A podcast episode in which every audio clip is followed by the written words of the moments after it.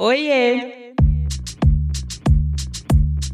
Eu sou Luanda Vieira, jornalista e atualmente também influenciadora digital. Depois de ser editora de moda e editora de beleza e bem-estar em duas grandes revistas femininas, diria que no auge da minha carreira no mundo corporativo, eu resolvi mudar o rumo da minha trajetória e seguir sem freio, pelo menos por enquanto, na vida autônoma. E é por isso que eu tô aqui, para falar com você sobre carreira na real, sem romantização, mas com conteúdo que pode tornar esse lado da nossa vida um pouco mais confortável. E hoje eu tô aqui aqui para falar do corre dela, Bielo Pereira, criadora de conteúdo, cofundadora do Transbaile, apresentadora e consultora de diversidade e inclusão.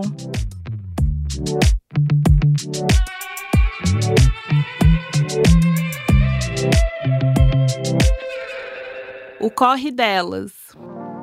O Corre Delas é uma produção da Óbvias. Escute também Rádio Endorfina e Bom Dia Óbvias.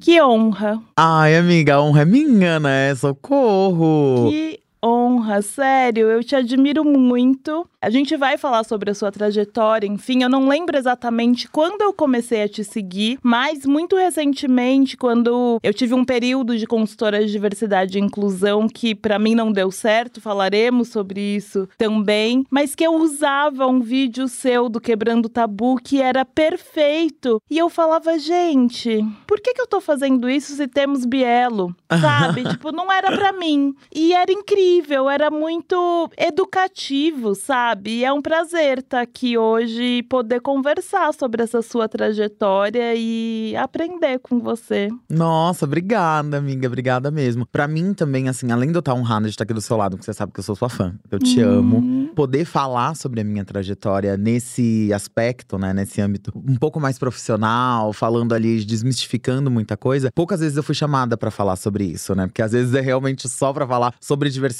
Sim. por diversidade, uhum. não sobre como a gente gente faz as coisas sendo uma pessoa diversa, né? Então, eu tô bem feliz aqui com esse papo. Acho Exatamente. que já vai fluir bem gostoso. E eu acho isso muito importante que você trouxe, porque as pessoas não percebem que a gente vai além da nossa cor, né? A gente vai além de características. Somos profissionais, somos qualificadas e podemos falar sobre isso, né? Porque às vezes colocam a gente numa caixinha e eu acho que tem muito orgulho do corre delas porque é exatamente esse momento. Então vamos lá, vamos lá. Antes de falar da sua trajetória propriamente dita, tem uma coisa que eu acho muito linda e inspiradora em você, que tudo que você quer, você consegue. E aí eu queria que você falasse um pouco sobre isso. Isso é fruto de trabalho duro, lei da atração, uma mistura dos dois? Me conta. Nossa, adorei que a pergunta já veio praticamente com a resposta, né? É um pouco de mistura dos dois, assim, né? Eu lembro que quando eu era pequena, né? Não que hoje eu ainda siga essa filosofia em si, mas por ser jovem, né? São coisas que ficam assim, né, na nossa cabeça, acabam reverberando. Sozinha ela não funciona, mas eu lembro que meu pai era muito essa coisa de ler livros de autoajuda, pai rico, pai pobre, fazia essas uhum. coisas. E eu lembro uma vez que ele assistiu o filme do Segredo, assim, né? Sim. Aí eu lembro que ele assistiu esse filme, aí ficou na minha cabeça, assim, algumas coisas. E aí, só que eu começava a pensar, bom, mas não faz tanto sentido você só colar uma imagem na parede, você deitar na cama e falar, vem aí. Tem vai que acontecer. agir, né? Você tem que fazer alguma coisa, exatamente. Eu acho que. E aí eu comecei a entender isso. Isso é uma coisa que desde jovem eu consigo, eu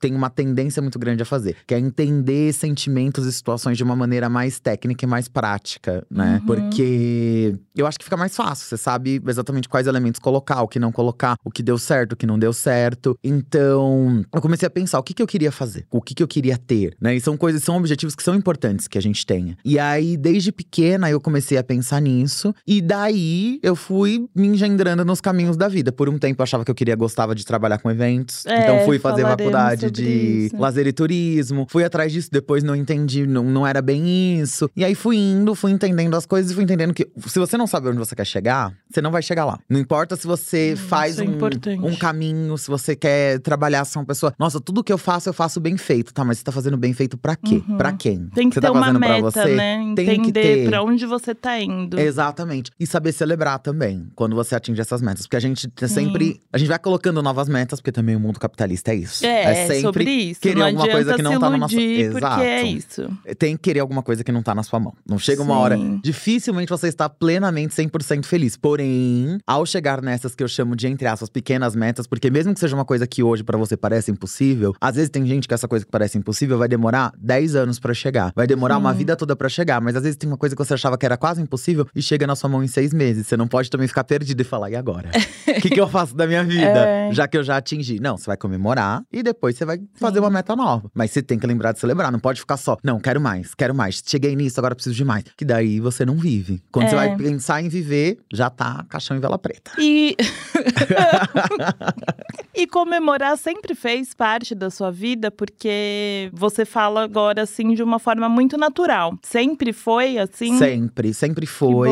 E é uma coisa que, mesmo quando a gente não tinha dinheiro, a gente era pobre, isso eu também aprendi muito com meu pai, porque a gente nunca, tipo, nossa, foi super milionária, nunca teve dinheiro, uhum. muito dinheiro. Eu sei que a gente teve muitos privilégios, a gente era classe média baixa, assim. Então, uhum. muitas coisas, até mesmo sendo uma pessoa trans, quando eu olho pra minha comunidade, eu sei que eu sou uma pessoa privilegiada. Mas a gente não era rico, longe disso. Sempre morei na Zona Leste uhum. a vida toda e tudo mais. Mas meu pai, ele era empresário, né? Meu pai, ele fazia os negócios dele, então ele era, era aquela pessoa que não era assalariada. Então, uhum. às vezes tinha dinheiro, às vezes não tinha dinheiro. Então, fazia dinheiro mais de uma vez na semana, no mês e tudo mais. Então, às vezes ele pegava um grande projeto, ele era essa pessoa. Tipo, no dia que recebia, talvez isso não seja a melhor forma de gerir, de gerir o dinheiro, que é algo que eu tenho aprendido ultimamente. Mas era assim: ganhamos essa grana, vamos num bom restaurante. Uhum, vamos fazer uma coisa que todo mundo. Isso, né? Exato, vamos fazer uma Sim. coisa que vai ser legal para todo mundo. Vamos no cinema, sabe? Tipo, eu lembro Demais. que o último filme que a gente assistiu em família foi o primeiro Avatar. Vamos, todo mundo, cara, na época tava o boom do 3D uhum. e tudo mais. Então a gente foi lá no Center Norte, cinemão gigante, boom. Vamos lá e vamos, vamos viver, sabe? Então, assim, quando dava, ele falava: vamos, vamos ter um momento junto, vamos, ter, vamos fazer uma coisa que vai ser legal, uhum. vamos celebrar. E quando não dava, não dava, aí está todo mundo na merda. Então, tipo, era quase. e sempre foi essa coisa que ficou na minha cabeça. Já que se não, se não dá pra fazer, não vamos fazer. Se dá, bora fazer, entendeu? Então, isso sempre teve ali. Na hora que eu atingi Sim. uma coisa que eu queria muito, quando a gente passou na faculdade, quando eu passei no teste de direção, a gente sempre teve essa coisa de vamos comemorar. Nem que seja comprar uma pizza hoje. Sim, mas vamos sim, celebrar sim. as coisas, as pequenas Simbólico, vitórias. né? Marcar, independente do que seja essa comemoração, mas marcar. E aí você falou sobre comemorar que passou na faculdade, a boneca fez USP, fez é, lazer e turismo. E no meio da faculdade, assim, você já tinha entendido que não era isso que você queria, mas ainda assim você trabalhou na área, né? Sim. Então, eu queria saber como que foi esse período de trabalhar com uma coisa que não era exatamente o que você queria fazer.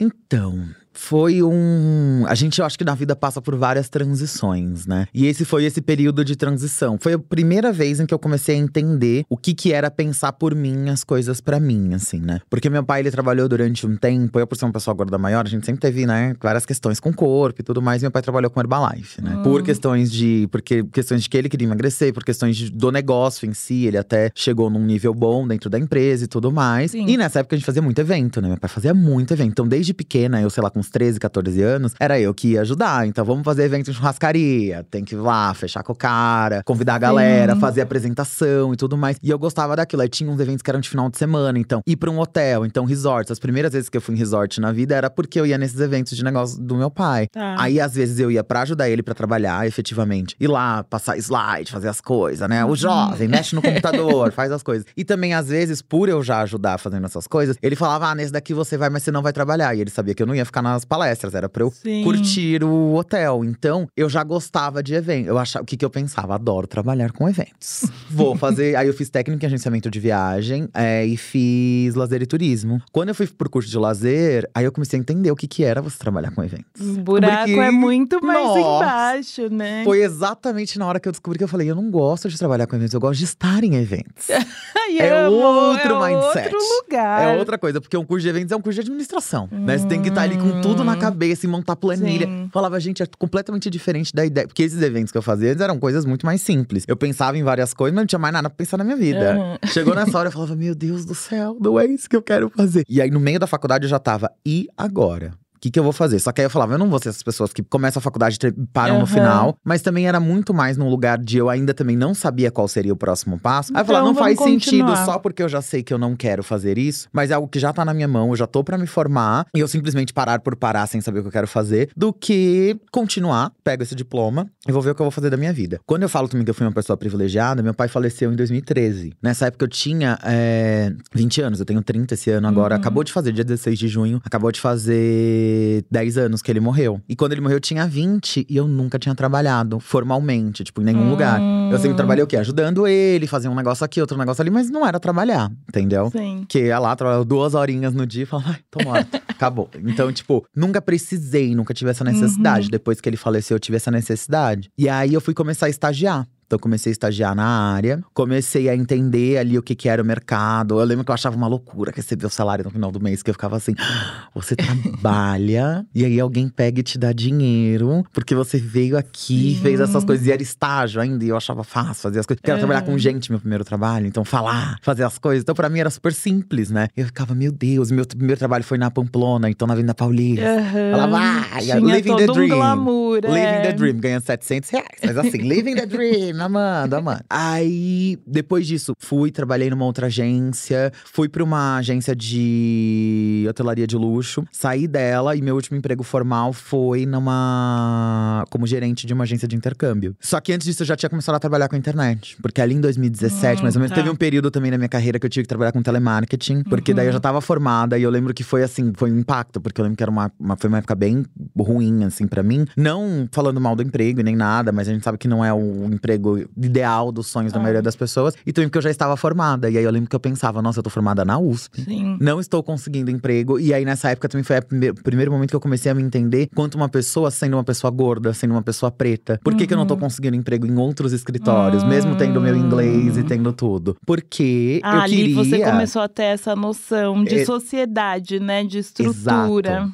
Exato. Porque é como eu tô te falando, por exemplo, a gente comemorava as nossas coisas dentro de casa. Eu sempre fui uma pessoa que não tive problema de protagonizar as minhas próprias histórias, então de comandar os meus grupinhos, de fazer as coisas que eu queria Sim. quando eu queria. E aí, quando eu comecei a ver que eu precisava do olhar do outro também pra poder conseguir alguma coisa, principalmente profissionalmente, que era pra chegar o aquezinho da gata no final do mês, não tava rolando. E eu gostava de área operacional, né? Eu gostava de falar com o público final, sempre gostei, até porque hoje eu trabalho com o público final Sim. quando a gente fala de estar ali com a cara na internet. Mas eu gostava ali de falar com as escolas, de falar com os clientes, de falar com os hotéis, de fazer ali aquele serviço do, do B2B. Até Sim. porque o B2B, dentro da área de turismo, é que- onde vai, você vai conseguir mais dinheiro, né? E você trabalha, não, não digo nem que você trabalha menos, mas você trabalha diferente da pessoa que tem que trabalhar muito com o público final. E eu não conseguia nenhuma vaga ali naquele lugar, e aí eu precisei entrar no telemarketing. Então nessa época foi assim, onde eu entrei, assim, num, num pequeno abismo pessoal. E foi quando eu comecei a me descobrir, entender que eu queria trabalhar com internet. Foi quando eu também tive certeza que não era isso, com isso que eu queria trabalhar, mas era o que ia me dar mais dinheiro. Aí eu fui pra uma outra agência. Dessa agência que eu fui em seguida, foi quando eu decidi começar a trabalhar com internet. Só que eu sempre soube que tinha que investir, né?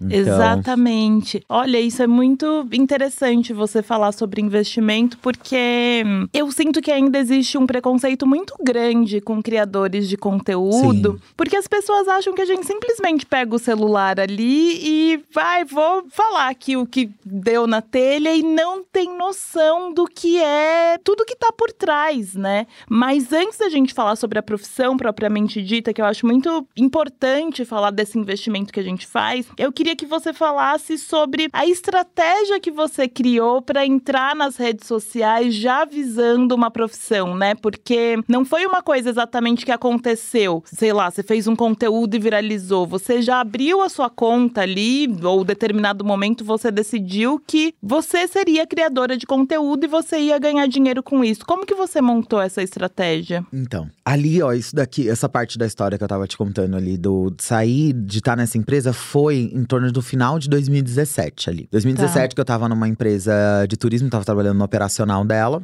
Nossa, é recente, né? É recente, é recente. Eu comecei mesmo a produzir conteúdo no início de 2018, que eu comecei a produzir conteúdo. Aí em 2017 eu comecei a pensar assim, falei, bom, quero trabalhar com pessoas, quero trabalhar com internet e eu já sabia que eu queria ser apresentadora. Meu objetivo Tá. é ser apresentadora, ter o meu programa. Pra isso eu vou começar pela internet, que é onde eu vou conseguir mostrar meu trabalho, vou conseguir falar sobre coisas, só que eu ainda não entendia como que era. Por quê?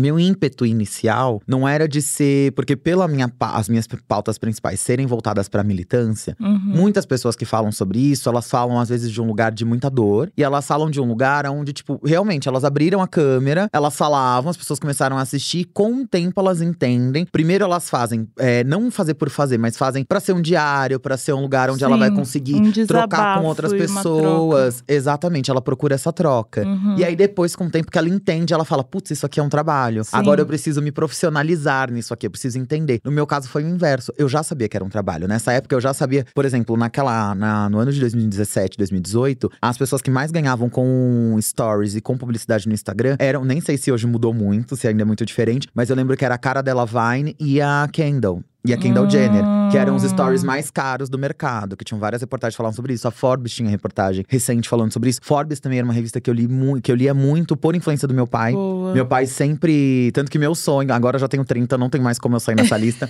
Mas Forbes, você me ouça, ainda vai fazer uma capa sobre mim. Mas Ai, meu eu sonho amo! era sair numa Forbes Under 30, assim. Sim, era meu sonho. sim. E aí, porque tem gente hoje, né, que tem 60 anos de idade e tá lá no LinkedIn, Forbes Under 30, de não sei que ano. Aí eu olhava isso e eu falava: bom, internet é um mercado. Aqui no Brasil eu sabia que tinham pessoas, naquela época, né, eu olhava e era muito, né? E ainda é muito, mas hoje, graças a Deus, já superamos essa barreira. Mas eu lembro que eu olhava pessoas falavam: ah, um stories custa 3 3.500 reais. Das pessoas eu ficava, gente, pelo amor de Deus, é mais que o dobro do meu salário pra fazer uma tela de 15 segundos. Mas eu ainda não Sim. entendia o mercado. Eu falei, vou estudar. Aí eu lembro que eu falei com uma amiga minha que fazia o X, daí ela falou: você precisa achar um nicho, você Que precisa que é entender. O X é experiência do consumidor. A gente trabalha com Ah, experiência tá, do consumidor. tá, tá. E ela, que não tem nada a ver com, com internet, mas na minha cabeça falava, ah, ela, tem uma Ela- profissão em ela inglês, trabalha- é. ela entende, ela entende de internet, vai, me conta. Nessa época ela tava fazendo um intercâmbio na Irlanda. Falei, amiga, vamos fazer uma call. Vamos fazer uma call, me conta tudo que eu tenho que fazer. Daí ela me deu várias dicas. E aí eu fui, fui pesquisar, né? Fui pesquisar sobre nicho. E nessa época eu lembro que eu virava e falava assim pra ela: Mas esse povo da internet é tudo mentira.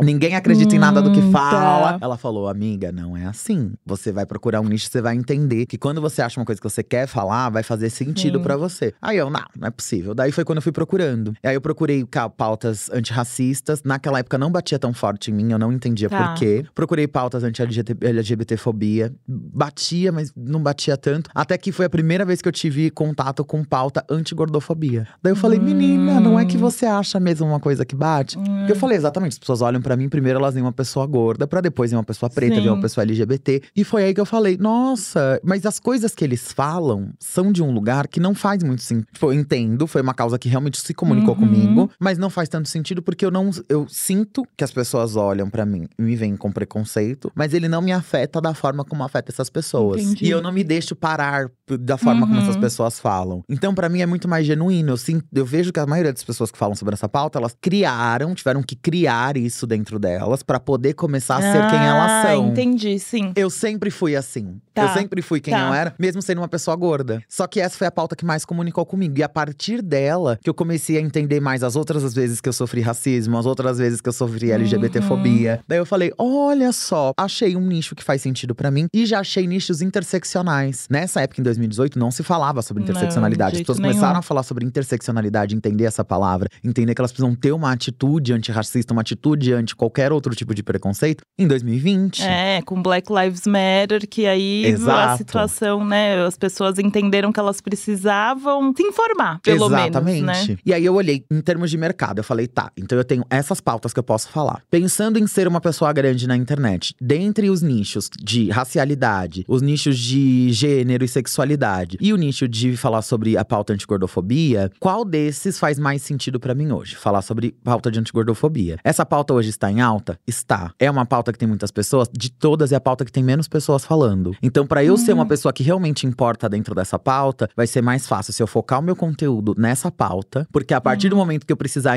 interseccionar, eu já vou ser uma autoridade dentro de uma. Assim eu posso ser autoridade dentro de outras. Gente, porque daí eu já mulher. consigo me comunicar. Tanto que em pouco tempo, né? Tanto que eu até faço uma relação com a questão de ser uma. Qualquer pauta que não seja uma pauta de racialidade é uma pauta branca. Hum, Então ela chega em lugares que pessoas que falam só sobre pauta de racialidade não chegam. Sim. Então, antes, tipo, sei lá, em seis meses, um ano, eu já chegava em lugares que pessoas que falam sobre pauta de racialidade há muitos anos anos, pessoas que falavam sobre pauta anti, é, anti-LGBTfobia há muitos anos não estavam. E eu, por ser uma autoridade, uma autoridade dentro da pauta anti-gordofobia, chegava Sim. mais na frente. Porque toda vez que eu chegava pra falar sobre uma pauta anti-gordofobia, eu tinha que falar sobre anti-LGBTfobia, tinha que falar sobre ser uma Uhum. pessoa preta. E você não tinha pessoas pretas dentro da pauta de gordofobia. Eu falei, então aqui, tecnicamente meu falando, nicho. é o meu nicho, é o meu lugar e vai ser o lugar onde eu vou conseguir ter uma propulsão profissional no online pra poder começar a ter público, começar a fazer as coisas antes das outras. Só que antes disso, o que, que eu precisava fazer? Eu tinha que investir. Porque daí eu sempre falo essa coisa, tipo, estou fazendo faculdade, quero vender um bolo pra pagar minha mensalidade. Beleza que você tá sem dinheiro, mas pra fazer esse bolo você vai precisar de dinheiro, você vai precisar de Vai. capital. É. Aí você vai pegar lá, vai comprar as coisas, vai vender lá na porta da faculdade, o dinheiro vai voltar, você vai pegar esse dinheiro, vai fazer mais bolo. Não cai do céu. Você fala: olha, vou vender coxinhas hoje, Senhor, me mande coxinhas. Vai ter uma, chuva, uma nuvem de coxinha no seu É, quarto, você vai chegar lá e vai vender. Qualquer coisinha, seja do menor ou seja do maior, quero abrir uma indústria de chocolate. Você vai ter que investir. Sim, e qual que foi seu investimento? Então, meu investimento nessa época, eu ainda- então aí eu trabalhava com turismo Tá.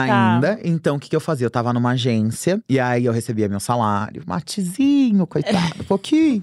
recebia ele Pouquinho. e recebia, e era já meu sinal de desorganização financeira, né? Que era aquela pessoa que tinha que receber o. Tinha que receber vale. Se eu não recebesse vale, acabou. Acabou o final do mês dela. Recebia meu vale recebia o VR. Então tá, falei, beleza, vou trabalhar com internet. Trabalhar com internet é imagem. Imagem, eu preciso, como, eu- como eu tô começando, eu preciso ser lembrada. É, e tinha, tem um detalhe bem importante, que é, quando eu comecei a trabalhar com internet, naquele período que eu tava mal e tudo mais, foi por uma desilusão amorosa, minha primeira desilusão amorosa e tudo Hum. mais. E aí, como eu te falei, tudo eu tento ver pelo lado técnico, né? Tipo, tá, o que, que eu vou fazer com isso? Como é que eu paro de sentir isso? Como é que eu paro de sentir isso? E eu falei, tá, mas eu tô sofrendo aqui, mas eu não posso ficar só sofrendo. Taylor Swift, Adele. Quando Amo. elas estão sofrendo por Amo amor, o que, que elas fazem? Dinheiro. Eu falei, não, eu Exato. preciso ter um jeito de fazer isso acontecer. Então, nesse, nesse período, era como eu vou colocar esses sentimentos de uma maneira técnica pra mostrar pras pessoas. E falava, tá, tecnicamente falando, como que pessoas que vão ficando grandes trabalham com imagem, que a gente tem grandes referências antes. Pessoas que trabalham com música, que trabalham com mídia. O boom das influenciadoras pra gente veio em 2015, 2016, por aí. E depois Uhum. foi crescendo e foi. Hoje sim é um mercado consolidado que você pode se comparar a grandes influenciadoras, né? Mas antes não É. tinha. Então eu falei, tá, Lady Gaga, o que ela faz? Vestir um vestido de carne até ela ser tão grande quanto ela era. Hoje em dia ela não precisa fazer Sim. isso. Hoje em dia ela sai de jeans e camisetinha branca e ela é ela. Mas É. antes ela tinha que cada aparição causar. Eu falei, então beleza. Então pra mim é importante que eu esteja com um cabelo diferente, que eu esteja com um look Uhum. diferente. Então eu investia, eu realmente pensava na, em algumas dívidas que eu ia fazer e coisas que eu ia fazer. Então eu ganhava o meu VR, eu vendia o meu VR e pagava trança. Olha. E falava, porque nesse evento Sim. eu tenho que estar com uma trança. No outro que vai ter, Exato. na outra semana ou dali duas semanas, eu tenho que estar com uma trança. E eu tinha que ser estratégica com o evento. Porque não tinha condições de eu ir em todos os eventos. Uhum. Porque eu trabalhava. E muito evento de blogueira, porque é isso, exatamente por ser um trabalho. É. Não é que é chique É, no fazer evento de quarta-feira à né? noite, É. terça-feira à noite. é porque vai ser durante a semana. Você não vai É, pegar uma total. agência, movimentar uma galera que trabalha lá pra fazer evento de sábado, evento de É, domingo. total. Quem vai no evento de sábado e de domingo é quem trabalha de segunda a sexta. E o nosso trabalho é trabalho. Então ele é de Exato. segunda a sexta, na maioria das vezes. A gente também trabalha de sábado e domingo, mas são mais pontuais. Com o tempo eu fui também descobrindo isso. E aí nessa época eu ficava, tá, então nesse evento eu vou, esse evento é importante, eu preciso estar de tal forma. Da onde que eu vou tirar esse dinheiro? Eu vou tirar daqui. Então eu vendia VR pra fazer trans. Meu, as pessoas, na época era isso, não tinha esse apoio. Eu tinha apoio dentro de casa. Minha mãe, desde Boa, a primeira vez é que eu falei pra importante. ela que eu queria trabalhar com internet, ela nem entendia o que era. Mas ela falou: você vai ser feliz? É isso que você quer fazer? Eu falei, é. Ela falou, então vai. Então pegava. Mas assim, amigos, a galera, nossa, Uhum. ninguém acreditando, né? Ninguém acreditando. E aí é na hora que a gente descobre que a gente tem que acreditar na gente mesmo. É nós por nós, né? Não tem Exato. outra, não tem outra. Não tem, outra, não, tem outra fa- não tem outra fala. É igual quando a Lady Gaga ficava falando no filme dela, da- das entrevistas, ela falava assim: se você tiver numa sala, tiver 100 pessoas, 99 não acreditar em você, você só precisa Sim. de uma. Na minha opinião, não. Se tiver 100 pessoas e ninguém acreditar em você, você só precisa que você acredite em você. Porque se você não acreditar em você, podem as 100 pessoas acreditar em você. Não vai funcionar, não vai rolar, não vai É, dar certo. total. Não importa se os outros empurrarem só. Você tem que acreditar em você. E aí eu pegava e vendia. E aí, por exemplo, às vezes tinham eventos que eram fora, né? Nessa época a gente tinha, existia uma festa body positive e era importante que a minha imagem tivesse ali. Eu conseguia atrelar a minha Uhum. imagem a isso. Tinha que viajar, então às vezes eu fazia alguns cartões. Não façam isso em casa, meninas. Façam com consciência e com planejamento. Porque hoje estão todos pagos. Mas fazia cartão, porque eu sabia que eu precisava viajar. Precisava, eu precisava Sim. estar nesses lugares pra conhecer pessoas, pra poder me manter sendo, criando essa autoridade que eu tava tendo e me manter sendo essa autoridade. E tudo isso se provou dar certo, porque eram investimentos que eu. Por que, que eu considero que eram investimentos? Não era loucura. Não era, ai, tô fazendo um Uhum. cartão aqui, vou estourar ele, que eu sei que eu não tenho como pagar e eu nunca mais vou pagar. Eu tipo, só que porque eu ia quero ir pra uma festa. em algum momento. Exatamente, entendeu? E tem também uma coisa muito forte do feeling, que volta lá pra sua primeira pergunta. Uhum. Porque eu sempre tive um feeling muito bom. Às vezes tem coisas que eu olho assim, que eu falo, isso daqui, eu não tenho certeza exatamente de quem eu vou conhecer e como vai ser. Mas, Mas aqui eu preciso que estar. tá. Isso aqui vai dar certo. Eu preciso estar nesse lugar. Sempre quando eu sinto esse negócio, que é uma coisa Uhum. que tem dentro da gente, né? Tem gente que tem isso mais É. aflorado, tem gente que não tem. Você sente que você tem que ir, você tem que fazer e dá certo, sabe? Então, pra mim, isso dava muito certo. Então, que era que me ajudava nessa escolha, né? De qual evento ir, Uhum. aonde ir, o que fazer, o que falar. E aí foi assim, com essa estratégia, que eu fui ficando maior dentro do nicho antigordofobia. Fui começando a ser chamada pra falar sobre racialidade, fui começando a ser chamada pra falar sobre pautas antes de LGBTfobia. Tanto que já teve palestras até de eu, de eu falar sobre, de eu ir pra palestra e alguém me perguntar: Ai, mas você não falava antes sobre ser trans. Por que, que Uhum. agora você tá falando? Você tá achando. É oportunismo? Eu falava, Ai, não, gente. gente. porque eu sou trans 24 horas por dia. Exato. Não sou trans só agora, porque eu tenho que falar aqui. Uhum. É, mas eu tenho outras coisas que me interseccionam, que eu preciso Sim. falar. E aí, fui fazendo, fui começando a fazer palestras e tudo mais, até culminar no início da pandemia, nesse vídeo que você ah, falou do no início da conversa. No vídeo do Quebrando o Tabu, que Boa. foi um É grande muito divisor de águas. E as pessoas, quando chegavam na minha rede, o que elas achavam mais legal, porque nessa época muita gente cresceu, né, na internet Aham. durante o início da pandemia. É. E muita gente às vezes crescia com um vídeo ou dois, sabe? Tipo, a pessoa fez um vídeo que viralizou e você chegava Sim. lá e você queria mais e ficava E só naquele tinha, conteúdo né? e não tinha. É. No meu caso, as pessoas, quando elas iam, elas falavam: Olha, Ela essa menina já existe isso." faz um tempo.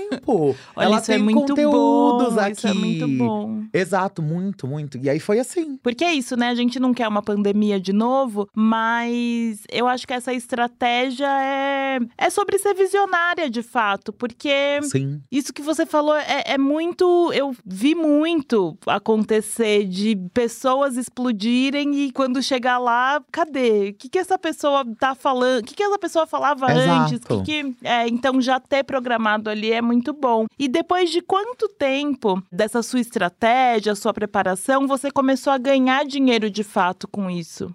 Olha, foram ali, se eu comecei no início de 2018, foram uns bons dois anos, assim. Porque antes da pandemia, no, em janeiro, foi a primeira vez que eu tinha feito uma publi. Tipo, a minha primeira publi mesmo foi no meio de 2019, mais ou menos. Tá. E aí, só que era uma publi, assim, pequeniníssima, assim, foi só um negocinho, assim, um sustinho. Mas mesmo assim, quando Mas- chegou, você deve Não, ter ficado. Foi tipo, incrível. Nossa. Hoje eu olho o valor que eu ganhei, a quantidade de entrega que eu fiz, e eu falei, mona. É isso, né? Porque é essa conta que a gente faz hoje em dia, tendo informação. Tipo, você fala, Exato. gente, eu entreguei Reels, é, vários combos de stories, foto no feed, Exato. fiz live. Exato. E ganhei assim.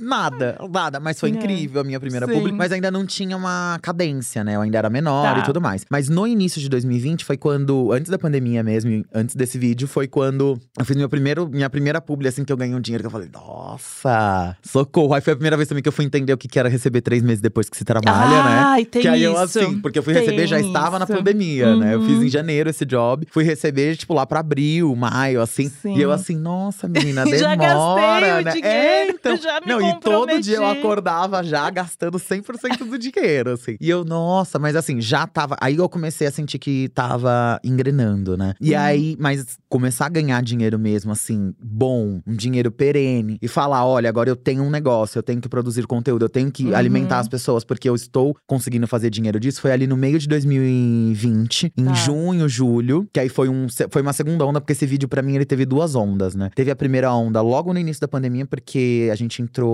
em lockdown, acho que foi no dia 13 de março, É, ou dia aí, 11 de março. aí. E aí foi, que era uma segunda, no, nesse sábado saiu o vídeo. A primeira vez. No primeiro no sábado, sábado. antes do. No do sábado em lockdown? seguida. Ah, o sábado tá. antes do lockdown eu fui gravar e eu já estava com medo e eu quase não gravei esse Olha! vídeo. Que foi com o Vitor de Casca, a galera do Aham. Quebrando. Eu quase não gravei. Porque eu já tava, na sexta-feira eu já tava assim em casa. Até Mãe, você não vai arrepiou, sair. sabia? Porque minha irmã ia casar na semana seguinte. E aí a minha mãe queria ir no shopping comprar roupa. Hum. Eu falei, minha velha, você não vai sair de casa não.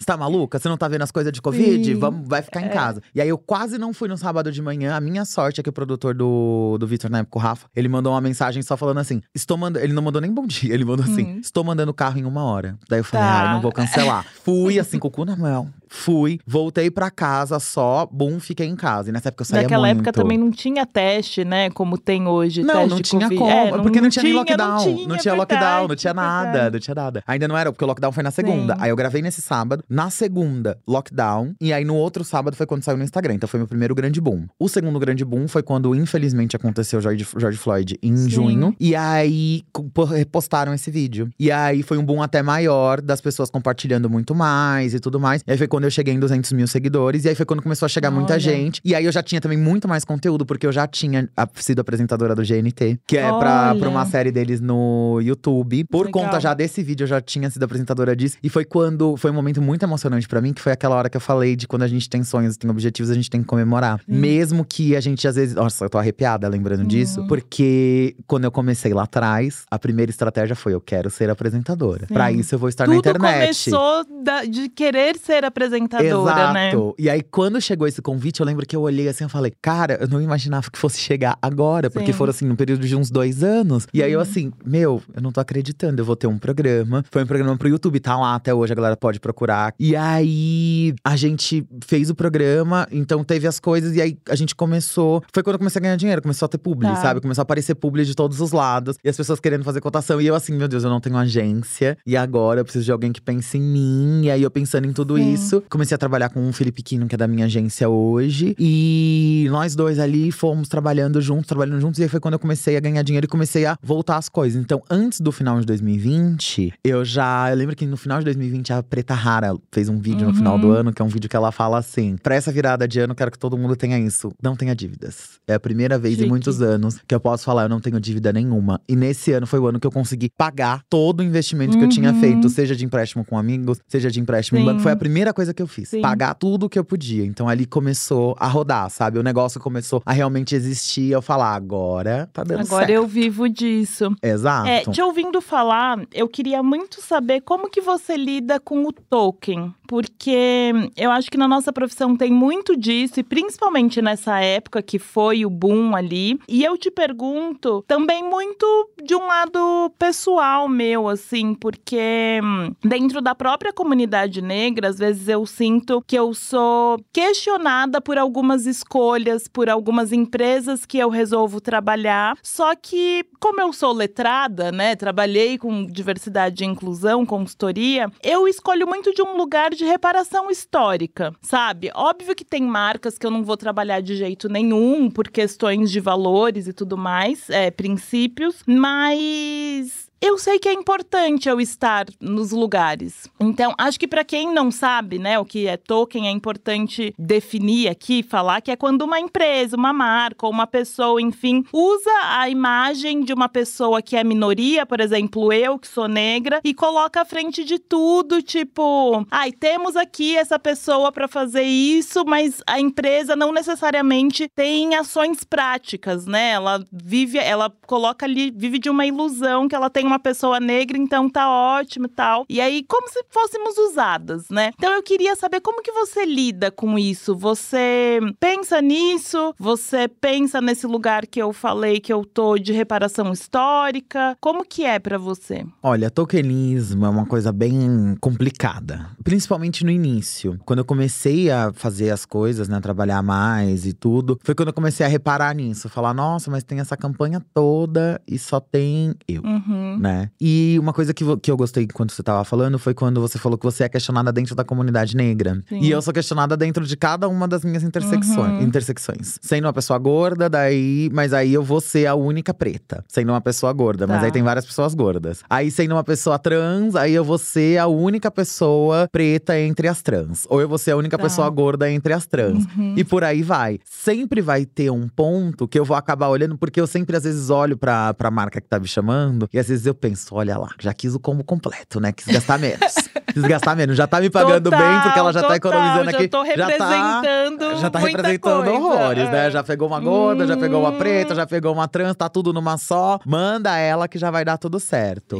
É, mas aí também existem fatores que são muito importantes. Por exemplo, principalmente aonde pega muito pra mim é o fato de ser uma pessoa trans. É Tá. aonde eu acho que hoje é aonde eu consigo trabalhar bem essa visibilidade Uhum. e trabalhar como a gente precisa mudar a nossa realidade. Porque pessoas gordas, a gente tem elas em todos os, os âmbitos. Pessoas gordas é, brancas, pretas, ricas, amarelas, enfim. Qualquer pessoa pode vir a ser uma pessoa gorda, enfim. A gente tem essa, essa questão. Quando a gente vai falar de pessoas pretas, eu acho que todas as pautas hoje que a gente fala sobre diversidade de causas afirmativas bebem da fonte da pauta antirracista, porque é uma fonte que existe, que se fala muito mais abertamente uhum. há muito mais tempo. A gente também tem pessoas pretas que atingem muitos lugares. Hoje, a gente ainda tem todas as pautas, a gente tem muitas. Sim, nós temos muitas pessoas pretas que ainda são Sim. as primeiras, que são as únicas, mas nós temos muitas pessoas trans e travestis que ainda não são nem as primeiras. Que nós estamos abrindo também essas portas. Não, enquanto também o Brasil ser o lugar que mais mata pessoas trans, né? Então Exato. precisamos falar sobre isso. Exatamente, exatamente. E aí a gente fala sobre oportunidade, sobre como a gente chega para conversar e como a gente entende esse trabalho, sabe? Porque não é só colocar o pé na porta, porque tem isso também quando eu fui começar a pensar em como seria o meu discurso para qualquer um desses âmbitos. Meu discurso ele é muito para fora, né? Ele uhum. nunca é tão para dentro. Eu gosto sempre de estar em, em, contato com a minha comunidade, seja a comunidade trans, comunidade preta, comunidade gorda, entender o que tá rolando, uhum. mas eu falo para fora, porque às vezes as pessoas fazem vídeos que são para quem já entende, então usam muitos ah, termos para quem já tá ali, para falar sobre coisas. Você que é uma pessoa preta precisa reconhecer isso, mas só que a gente tem que entender, igual foi meu primeiro vídeo, que é meu primeiro vídeo que viralizou no caso, uhum. que é exatamente um vídeo para quem é uma pessoa branca, porque Sim. a pauta sobre racismo você ser antirracista é para quem é o racista que reforça isso. E não para pessoa preta que tá sofrendo isso. Que na verdade não é a gente que vai resolver, né? Exato. da mesma forma que é a transfobia, quem vai resolver uhum. é a uhum. pessoa que não é trans. Exatamente. Então a gente precisa conversar para fora. E aí eu falo, se eu estou deliberadamente me colocando nesse lugar de falar para fora, então, a minha voz e o meu peso vai ser muito maior na hora que eu chegar numa campanha e falar: ok, isso é uma das primeiras perguntas que a gente faz. E aí, quantas outras pessoas trans tem aqui? Uhum. Quantas outras pessoas pretas tem aqui? E se é um lugar que eu consigo acessar, porque é um lugar que eu quis estar ali, é uma marca que eu gosto, uma marca tá. que eu uso e que eu quero estar ali, eu vou chegar e vai ser uma das primeiras conversas que eu vou ter. Eu vou falar: beleza, eu tô aqui, mas qual que é o próximo ciclo? Qual que é a próxima troca? É daqui seis meses? É daqui um ano? É na próxima Sim. campanha? Se eu não ver mais pessoas como eu, sinto muito, não vou estar aqui né? Uma marca bem grande que eu trabalhei durante alguns anos, eu não continuei contrato com eles, porque no último contrato, em um dos eventos, essa foi um, foi um questionamento que eu trouxe. Eu falei, tá, não, beleza, estamos todas aqui, mas eu vejo pessoas gordas, vejo outras mulheres pretas, bastante mulheres pretas, mas pessoas trans. Porque que cada ciclo, quando tem, uhum. porque existem ciclos que nem tem pessoas trans, quando tem, a gente tem só uma. Porque aqui eu entendo que quando a gente tem essas conversas, né, uma marca que tinha muitas mulheres, né, contratadas e aí eu falo, eu entendo que quando a gente tem essas conversas, tem muitas coisas que, obviamente, eu me conecto, mas por ser uma mulher trans, tem coisas que eu simplesmente não consigo me conectar, entendeu? Sim. No meu caso, eu sou uma mulher trans que não tem um útero. E aí, uhum. como é que é isso? Então, eu preciso também que coisas que eu tenho, vivências que eu tenha e que precisam ser visibilizadas, eu preciso ter com quem trocar. Tem horas que eu me sinto sozinha aqui dentro. E aí, como é que vai ser isso? E foi uma marca que a gente não continuou trabalhando. Nesse ciclo nem tem nenhuma pessoa trans, assim, enfim. Então, a gente, eu tento fazer isso acontecer acontecer tendo essa presença. Mas, tá. claro, tento fazer com que esse tokenismo não, não exista. Tento trabalhar com marcas e situações que o tokenismo não exista. Até porque quando eu sou chamada, por exemplo, para fazer gestão de crise, eu falo, eu posso fazer uma gestão de crise interna. Eu posso avaliar uhum. a campanha que você vai fazer. Mas eu não sou cara de gestão de crise. Assim Sim. como a gente conhece muita gente que trabalha, que gosta até de ser cara de gestão de crise. É. Beleza? Aí vai para ela. Eu acho que, e, inclusive, a gente precisa dessas pessoas. Exatamente. São perfis diferentes, Exatamente. né? Exatamente. Eu me incomodava muito quando eu era consultora de diversidade e inclusão, que as pessoas me falavam assim: ai, Lu, brancas, né, obviamente. Eu me sinto muito confortável te ouvindo porque você não é pé na porta. E aí, durante muito tempo, aquilo me incomodava muito, porque eu falava, putz, será que eu tenho que ser pé na porta? E aí eu entendi que não, que Exato. existe o pé na porta que vai falar com um grupo, existe a pessoa que vai ali no amor, entre muitas aspas, que vai falar com um determinado grupo, tem para todo mundo, né? Aí acho que todo mundo se complementa, porque precisa de todos esses perfis. Exatamente. É uma coisa. Esse termo que você falou de pé na porta, eu também uso muito, que é tipo falar: tem a galera que é pé na porta. Mas você É. precisa dar pé na porta. Porque o pé na porta É. que vai fazer essa porta abrir com um pé de cabra. Vai Sim. falar: ah, vocês não querem abrir a porta? Então vai, vai abrir abrir sim.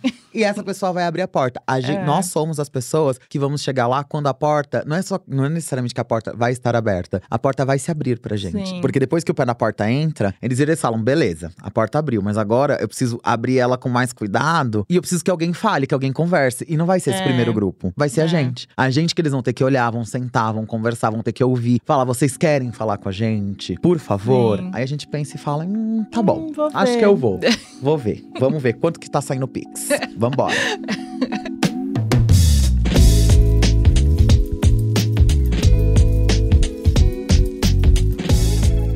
Já que a gente tá nesse assunto de diversidade e inclusão, né, de consultoria, eu queria que você falasse qual é a diferença aqui pra gente, explicasse do seu conteúdo para as redes sociais para sua consultoria para uma empresa, por exemplo, porque o seu conteúdo ele já é bem educativo, né? Mas quem não entende o trabalho como consultor, acho importante você diferenciar o que, que você faz exatamente como quando uma empresa te chama. Então, ó, é, o conteúdo da internet, a gente tem que pensar que ele ainda é muito televisivo, por assim dizer. Uhum. E quando a gente pensa em média de televisão, a gente fala ali que é conteúdo pra uma galera de até uns 14 anos, 16 anos, meio que qualquer programação de qualquer horário, uma pessoa com essa idade teria que ligar a TV e conseguir entender o que tá passando ali. Quando a gente produz pra internet, por mais que a gente não pense tecnicamente, muitas pessoas não pensam tecnicamente nisso, mas tá no seu subconsciente em passar a informação dessa forma. A menos que seja uma informação pra um público muito específico, porque é a mesma coisa. Qualquer pessoa vai numa banca de jornal, vai comprar uma Caras, uma Vogue, uma Tudo Interessante, vai comprar uma revista assim, que vai estar com uma linguagem básica. Você só vai ter uma linguagem mais aprofundada se você for comprar uma revista científica. Uhum. Porque você se interessa muito sobre aquele assunto. Então, nas minhas redes, é isso. É um conteúdo que ele é mais básico. Eu quero que ele atinja Tá. o maior número de pessoas e com uma linguagem extremamente simples e de uma maneira muito rápida, né? Porque os vídeos são muito Aham. curtos. Então, são assuntos que são extremamente densos, que a gente tem uma grande dificuldade já de É. condensar aquele conteúdo numa em um minuto e meio. Tanto que às vezes até, por exemplo, agora tô fazendo uma série no mês de junho falando sobre pessoas trans, sobre a letra T, né, do, da sigla Uhum. LGBTQIAPN+. Estão falando sobre várias, vários gêneros, né, sobre várias formas de se expressar o gênero. E é muito complicado, porque às vezes pessoas que são desse gênero vão lá e comentam e reclamam e falam, ai, acho que faltou isso, faltou isso, faltou isso. e Ai, assim, gente, é um minuto e falta, meio. né? Pra vocês terem uma É. ideia, que eu que sou da comunidade, que me propus a pesquisar isso, descobri vários gêneros que eu não conhecia. Imagina as pessoas que nem têm contato, que nem, muito entre aspas, nem têm a obrigação de ter contato com a nossa Exatamente. comunidade. Então, assim, é complicado. Eu dei o meu melhor ali. Então é isso que eu faço pra internet. Agora, num trabalho de consultoria, são pessoas que se propõem a ter esse ensinamento, a ter esse aprendizado. Então, a forma de ensinar é muito mais didática e com um tempo mais extenso.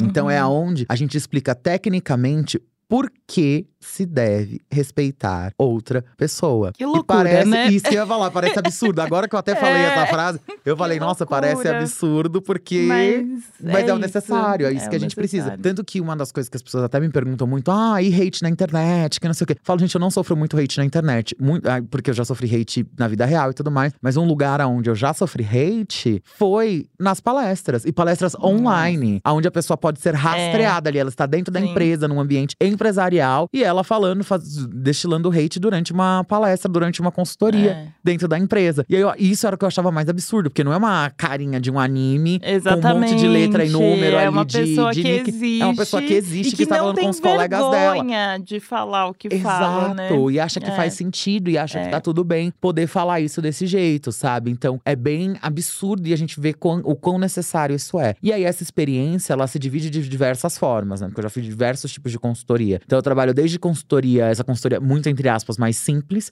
que é Uhum. um dia ali, ter uma hora onde eu vou falar sobre alguns tópicos já pré-definidos, ou com um grupo de afinidade que me contratou, Tá. ou com RH, pra falar ou sobre gordofobia, sobre pauta antirracista, sobre pauta anti-LGBTfobia. E aí é dentro da letramento empresa, mesmo. Um né? letramento mais básico. A gente faz, já dei consultorias de aulas seguidas, falando sobre cada um desses temas especificamente, Uhum. diretamente para o grupo de afinidade. Existem Ah, consultorias legal. que são voltadas só para cargos cargos de liderança, porque daí é uma conversa diferente, porque às vezes, na maioria das vezes, a gente ainda tem pessoas no cargo de liderança que não são diversas. Exato. E elas precisam entender a diversidade. Então é uma conversa diferente, é uma conversa mais aberta, é uma conversa onde às vezes a gente ouve coisas que a gente não gostaria, porém Uhum. a gente tem que entender, porque é isso, pra você fazer isso, você tem que entender também que as pessoas têm realidades diferentes. Eu não tô aqui defendendo nenhuma Não, pessoa mas branca, pra rica trabalhar e com que- consultoria tem que ter essa noção, né? A gente Exato.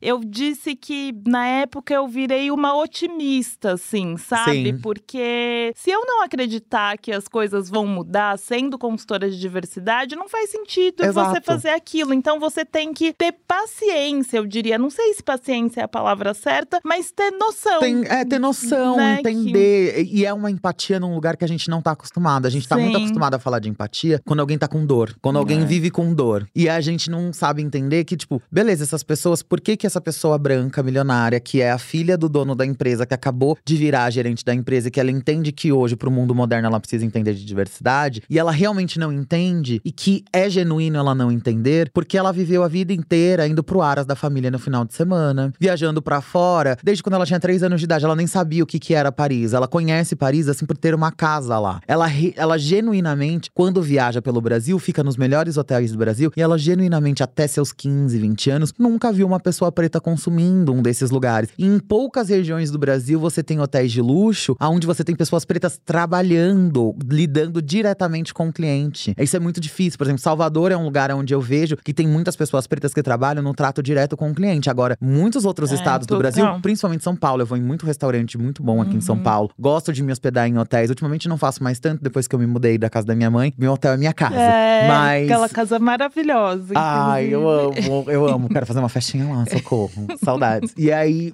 você, aqui em São Paulo, você não vê tantas pessoas pretas lidando diretamente com o cliente final. Então aí você para, se você se coloca no lugar dela, volta, não estou defendendo. É porque é muito estranho, Sim. porque quando a gente fala assim. É, não. Parece que a gente tá defendendo, mas não é. Mas Não. é que, assim, realmente a vida inteira dela, essa foi a realidade É. dela. Ela não precisou sair dessa realidade. Exato. Então aí ela começa a entender: ah, eu posso proporcionar essa realidade pra outras pessoas, mas não é porque eu tenho que fazer isso como caridade, porque as outras pessoas são boas. Eu tô Exatamente. perdendo pessoas boas, talentos reais, genuínos, que estão dentro da minha empresa, porque eu quero pessoas que sejam iguais a mim É. e não necessariamente. E não necessariamente as pessoas que são iguais a mim são genuinamente boas. Elas só É. estão nesses lugares e fazem com que eu pense isso. É esse o tipo de mindset que eu tenho que mudar quando eu faço essa experiência. Então, por isso que são várias partições da forma como você vai fazer esse discurso, porque é isso, diferente da internet, que eu tenho que falar com o maior número de pessoas possível, ou dessa experiência de uma hora, que eu vou falar desde o gerente com o chefe, eu vou falar com a pessoa que tá ali no chão de fábrica, eu tenho que ir adaptando essa forma de comunicação para que ela seja mais efetiva. E uma coisa que eu falo muito é, na época, como eu tava falando sobre o meu Uhum. trabalho, né, trabalhando com turismo, eu queria trabalhar com negociação, foi assim que eu comecei a entender que a sociedade não me via como sendo uma pessoa, entre aspas, válida por conta da minha Uhum. imagem. Eu pensava, cara, isso não pode ser desse jeito. E aí, tanto que eu comecei a ganhar dinheiro com a internet ali em 2020 e a minha consultoria foi tudo ao mesmo tempo que foi Ah, acontecendo. tá. Sim. Então eu já, porque isso já era um desejo meu de tentar fazer com que o mercado mudasse. Uhum. E aí uma coisa que eu também sempre falo é que, como eu queria trabalhar com negociação, talvez se eu tivesse tido uma oportunidade de negociação no mercado formal, hoje eu não trabalhasse com a internet. Então, graças a deusa que não Uhum, deu certo, sim. mas eu não quero que outras bielos que estejam por aí, sejam elas em qualquer uma da minha interseccionalidade, precisem não fazer algo que elas queiram naquele momento, por elas serem quem elas são, entendeu? Sim. Então, isso pra mim é muito importante. Os dias que eu faço uma experiência, que eu falo com alguma empresa, ou eu também dou consultoria pra campanhas, né? Teve uma campanha pra uma marca bem grande de chocolate que eu fiz, eu acho que em 2021 pra Páscoa, e pra mim foi muito gratificante ver as coisas que eu falei, os apontamentos que eu fiz. Ali no enquanto resultado consultora, final, no né? resultado final. E assim, era uma campanha, a campanha deles geral, né? Tanto que ia pra televisão quanto que ia pra influenciadores. Não foi só num bloco que eu dei essa consultoria. Sim. Então foi assim, foi muito incrível, né? Eu, eu gosto muito desse trabalho porque eu vejo a diferença que eu faço. Porque Uhum. hoje, se eu faço uma palestra, seja pra 20 gerentes, seja pra um board todo de C-level, seja pra uma empresa com 500 pessoas, eu tenho certeza, diferentemente de um vídeo que eu lanço, e que às Uhum. vezes eu descubro, eu nunca vou descobrir aonde chegou, mas ali eu tenho certeza que naquele dia eu fiz uma diferença dentro Sim. de uma microcomunidade e eu fiz uma diferença que vai resultar em lucro, que vai resultar em dinheiro, que vai Hum, mudar, fazer uma diferença, uma roda que gira muito maior. Então, pra mim é muito gratificante ser consultora e esses são os serviços que eu entrego entrego, que é muito diferente da internet. Porque da internet é isso. Às vezes é uma coisa que toca uma pessoa que você não sabe, sabe? Sim. Mas como vai ser isso? Qual é a efetividade disso? Como vai mudar a visão da É. pessoa? Não é tão técnico, né? É algo mais efêmero que acontece, é gratificante, mas você não sente. Quando você entra dentro de uma empresa e você sabe que você está sendo ouvida, porque aquelas, algumas daquelas pessoas querem aquela diferença. E o mais legal, às vezes, você ouvir histórias de pessoas que não queriam aquela diferença, que E foram depois- tocadas por exato. outros. Porque é igual quando a gente É. tava falando do tokenismo, que a gente tava fal- Tem uma, uma coisa que acontece que é, invariavelmente, as pessoas elas vão ter uma tendência a ouvir mais os seus iguais. Sim. Então, se eu tenho uma pessoa branca que quer me ouvir, tanto que a média da maioria dos meus seguidores são mulheres brancas de meia idade, que é a minha idade, né? Ali em Uhum. torno dos 30, 35 anos. São mulheres brancas em torno dos 30, 35 anos que querem conhecer, elas querem aprender. Sim. E essas mulheres são as mulheres que, quando chegar em casa, o maridão dela vai ter que ouvir. Exatamente. Ele pode não ouvir 100% do que ela fala, mas o pouco que ele ouvir vai ser muito mais do que ele ouviria se eu tivesse lá falando com ele. Total. E aí, ou então tem aqueles caras que também vão me ouvir e que vão contar lá na mesa de bar com É. os amigos dele. São eles que vão tentar parar uma piadinha aqui, uma piadinha ali, É. que vão conversar com outras pessoas. São essas pessoas que são diferentes de mim. Por isso que essa é a minha proposta, que é falar pra fora, assim como a sua, Sim. porque eu sinto, no meu caso, eu sinto que todas as pessoas fazem diferença, mas essa diferença onde eu sinto que eu sou mais importante e aonde eu me proponho a estar, é isso, é na cova dos leões. É. lá no Não, meio e, deles. e a gente consegue ver essa diferença de fato, né? Porque aí depois sai num meio mensagem, sei lá, tipo, é, empresa tal contrata X pessoas ou abre, é, faz Exato. vaga, bolsa de estudos, nananá, e aí você fala, nossa, já aconteceu muito comigo, assim, de eu falar, nossa, me ouviram, eu dei essa Exato. consultoria e eles estão colocando em prática, né? É muito gostoso ver isso. Bibi. Você é tudo, sério. Eu tô Ai, sem ar com socorro, você. Porque, socorro. nossa, que mulher. Eu queria falar um pouco de transbaile. Uhul! Porque hum, a Giovanna Eliodoro, ela veio aqui, minha bonequinha linda, maravilhosa, antes do transbaile. E agora você vem depois dele ter acontecido. Então eu queria que você fizesse um balanço pra mim do que foi essa primeira edição, qual era a expectativa de vocês e como vocês veem o desenvolvimento do transbaile aí pro futuro. Então, nossa, Transbaile, assim, um filho, né? Foi literalmente uma gestação, assim.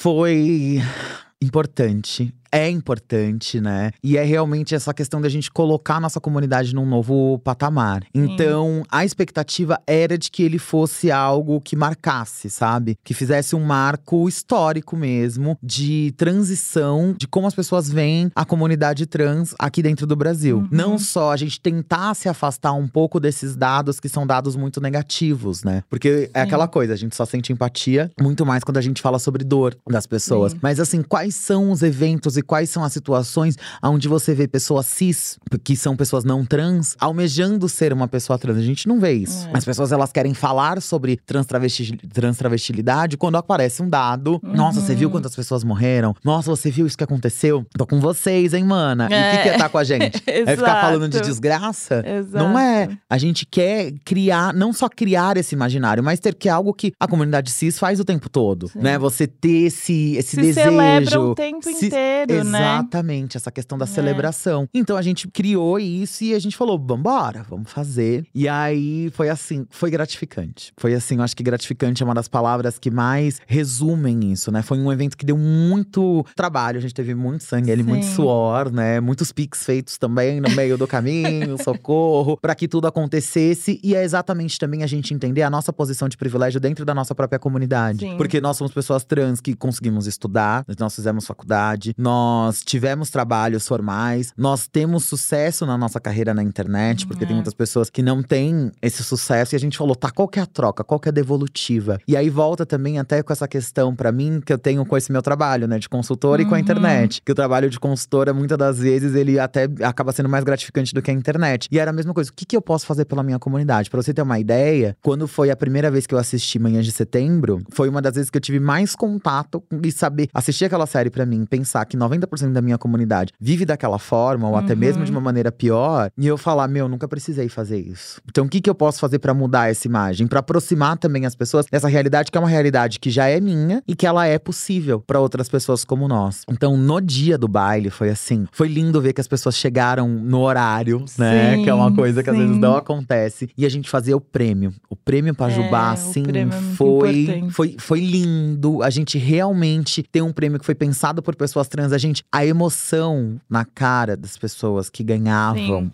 Os prêmios. Porque assim, Sim. foi realmente genuíno. Assim, as pessoas não sabiam os prêmios, que elas iam Ah, ganhar os elas prêmios. não sabiam? Não, elas não Ai, que sabiam que, demais. elas iam a ganhar Erika os prêmios. Hilton sabia, vai. Gente, eu não posso falar isso aqui.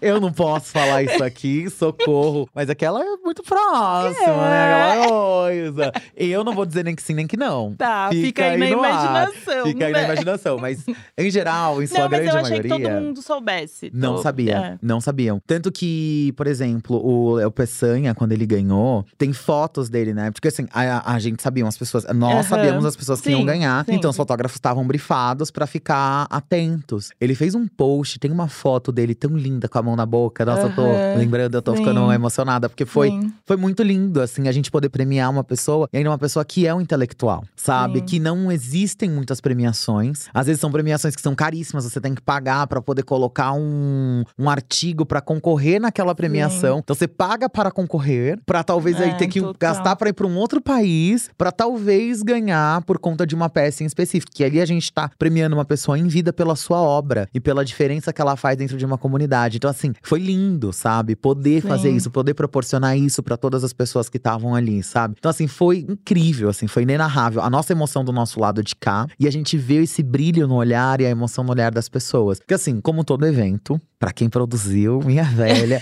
tinha a hora que dava vontade de jogar tudo pro alto. Falar, chega! É. Eu vou embora, acabou. Mas assim, a gente não transpassou isso. Eu senti que o Uhum. evento não. E o evento foi, foi perfeito, assim. Foi. E eu acho que grandes eventos, se não tem isso, porque eu até lembro da época que eu trabalhava com eventos com meu pai. Aham. Se não tem esse burburinho no fundo, não é um evento perfeito, né? Não é o. É. A gente não consegue passar ele tão certinho. Porque se não deu nada atrás, quer dizer que alguma merda aconteceu na Exatamente, frente. Exatamente. Então não deu certo. Sim. E acho que isso em qualquer profissão, sabia? Exato. Né? Acho que Sim. vale pra todo mundo, assim. Sim, se não tem essa correria atrás, se não tem Uhum. alguém ali se estressando exatamente. E esse estresse e essa correria é exatamente pra sair perfeito, Pra É. que a imagem dele seja perfeita e o respaldo das pessoas depois. Isso pra mim foi assim inenarrável. A quantidade de pessoas que falavam: "Meu, o evento tava lindo, o evento tava incrível". Como foi importante as pessoas que não esperavam. Por exemplo, pra gente tinha uma questão de expectativa que era que o prêmio ele ia ser importante, mas que as pessoas iam querer muito mais o oba-oba do Sim, baile do que o prêmio. E no final das contas, a gente percebeu que a grande maioria das pessoas, realmente, assim como nós, se emocionaram e amaram até mais o prêmio do que o oba-oba em si do baile.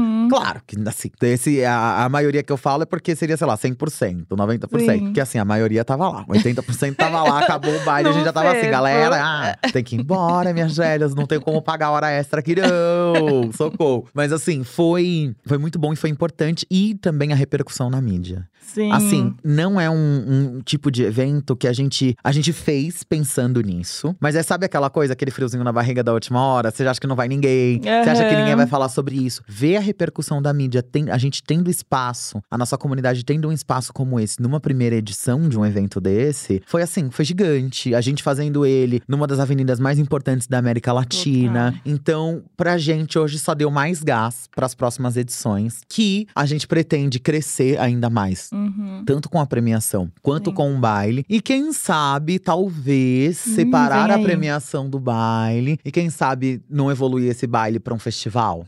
Pra algo maior, pra algo que dure mais dias, que tenha Sim. mais atividades, mais ativações, né? Então a gente sentiu também que abertura de marcas agora, porque uma vez que você faz a primeira vez É, e dá certo, aí a galera aparece, aí o É. mercado aparece. A gente já, a gente sempre vai dar preferência pras primeiras marcas Sim, que que fecharam acreditaram ali na gente ali na primeira edição. Mas tem muito espaço pra várias marcas Sim. novas, pra quem quiser colar com a gente, porque assim, o evento vai acontecer e a ideia é que ele vá crescendo cada vez mais, né? Exponencialmente, porque ao mesmo tempo que esse evento cresce, por ser um evento de propósito, é um evento que a gente também consegue aumentar ainda mais a visibilidade da nossa comunidade. E atrelado a isso, a gente vai ter alguns projetos sociais que já estavam sendo desenhados, Legal. que para a primeira edição a gente não conseguiu exatamente por conta de patrocínio, então a gente precisava colocar o projeto para rodar, mas a ideia é que no próximo semestre a gente consiga já começar a colocar os projetos sociais de profissionalização, de capacitação para rodar. É isso, né? E, uma das, e um dos pontos principais também que são bases do Transbaile, que é a gente ter uma parte da verba que é investida no Transbaile, que ela seja revertida para casas de acolhimento que estão espalhadas pelo nosso país, porque a gente sabe que tem muitas pessoas que ao se mostrarem pessoas trans, travesti, uhum. trans travesti gêneres para o mundo, elas acabam sofrendo muito dentro de casa, Sim. acabam sofrendo nos seus locais de trabalho, por isso que a gente também tem esses trabalhos paralelos de consultoria para que isso não aconteça, mas para que essas pessoas tenham uma sobrevivência, a gente tem isso como um, uma, um pilar bem forte, que é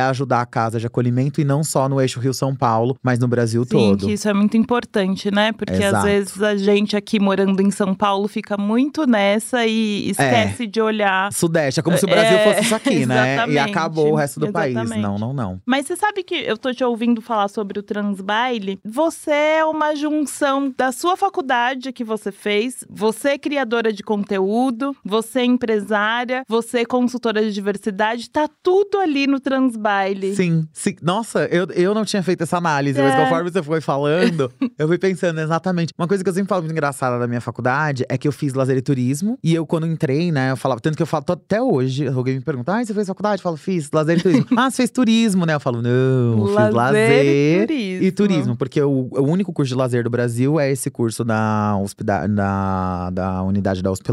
E é um curso de lazer. E aí uhum. você tem uhum. uma especialização em turismo, porque o lazer existem seis pilares de, do lazer, né? E um deles é turismo. E aí então você faz o curso de tá. lazer e você especializa em turismo. E eu sempre falei que eu só queria trabalhar ah. com turismo. Eu falava, lazer, na, o que tem a ver? Não vou. E hoje eu trabalho com lazer e trabalho com outro pilar do lazer, que são os pilares virtuais. Inclusive, quem criou esses pilares do turismo foi o do Mazedier. Do Mazedier, caso as pessoas não conheçam, ele é um filósofo francês e foi ele que fez todo o projeto do Sescs. Ele hum, que criou legal. o sistema, ele que uhum. veio pro, pro Brasil e implantou o sistema do Sescs por ser um sistema de multifuncional e multitarefa de lazer, de atividade de lazer, exatamente porque o Sesc, SESI, esses sistemas estavam linkados ao trabalho. Então, quando você tá. pensa no lazer como algo que vai ser funcional, que vai fazer com que a pessoa trabalhe mais, você pensa nele numa maneira que, de estruturar como essa pessoa vai ter cultura e tudo mais. Então, foi ele que criou esses sistemas. Ele criou cinco pilares. O pilar digital, que é o sexto, foi hum. um dos meus professores, foi um brasileiro Olha. que criou. E ele foi para lá, ele estudou lá, estudou com uhum. e tudo mais, enfim. E hoje eu sou muito grata por trabalhar, por eu entendo de turismo, mas eu trabalho com lazer e trabalho focada nesse pilar, que é um pilar que foi criado por um estudioso brasileiro, uhum. que é o Camargo. É muito gratificante hoje poder falar que, nossa, eu fiz uma faculdade que por um tempo eu não gostava do que eu fazia. E aí agora eu trabalho fim... com uma coisa que, assim, todo dia, todo momento. Porque quando a pessoa pega o celular e tá com ele na mão, rodando para ver conteúdo, seja um conteúdo que vai ser engraçado, ou seja um conteúdo que ela vai aprender, é lazer. Mesmo que é. ela esteja trabalhando, vendo alguma outra coisa. Então eu trabalho nesse, nesse tempo de lazer das pessoas, sabe? Então acho isso muito legal. Sim. E agora que você falou da questão do baile, né? É, que é tá mais lazer ali, do que tá isso. Toda a sua socorro. trajetória profissional ali. Eu tinha notado uma frase que você falou que eu nem sabia exatamente se eu ia usar, mas que tem tudo a ver com isso, do quanto você é a sua formação inteira hoje em dia, né? Que você falou assim, ó, num vídeo que eu vi seu, abre aspas. A nossa vida é uma carreira, independente da área que a gente vai seguir. Então, é o resumo de tudo que você me falou aqui, sabe? Tá tudo muito interligado na sua, na sua trajetória, por mais que você nem perceba. Exato. E eu acho que muita gente também passa por isso. Acha que, putz, fiz um curso ali que talvez eu nem vá usar, mas vai usar sim. Sempre usa, sempre usa. E tem uma coisa que você gosta muito de falar sobre legado, Nossa, né? Sim. E aí eu pergunto, você acredita que o legado muda ao longo da vida? E qual que é o seu legado? Nossa.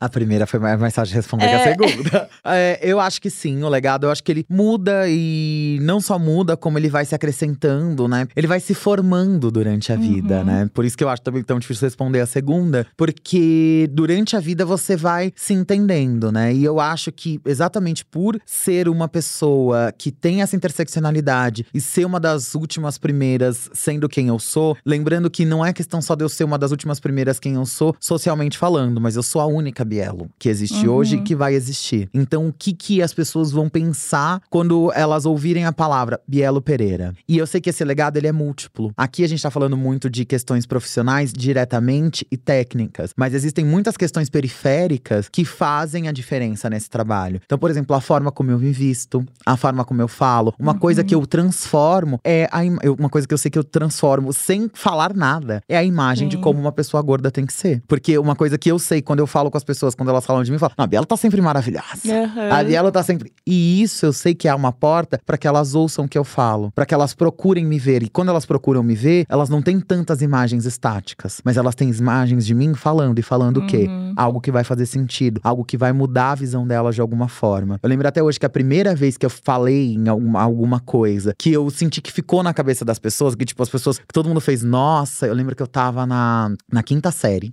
É, é. Passava a novela Senhora do Destino. Eu não lembro qual era o tema em si que a professora estava falando na sala. E aí eu lembro que até, e até hoje eu tenho alguns amigos, né, que eu sempre tenho colégio particular. Então, turminhas, uhum. 10 alunos. Sim. E aí eu lembro que até hoje eu tenho algumas amigas que são dessa época. E ela fala, eu nunca vou esquecer que a professora tava falando sobre isso. E aí você virou e falou, parece um hospital, né? Daí a professora falou, hum. quê? Como assim? Ela falou, ah, porque fala o trem que chega, mesmo o trem da partida. As pessoas que estão lá no hospital, tem gente que chega a fica lá. Tem gente que morre.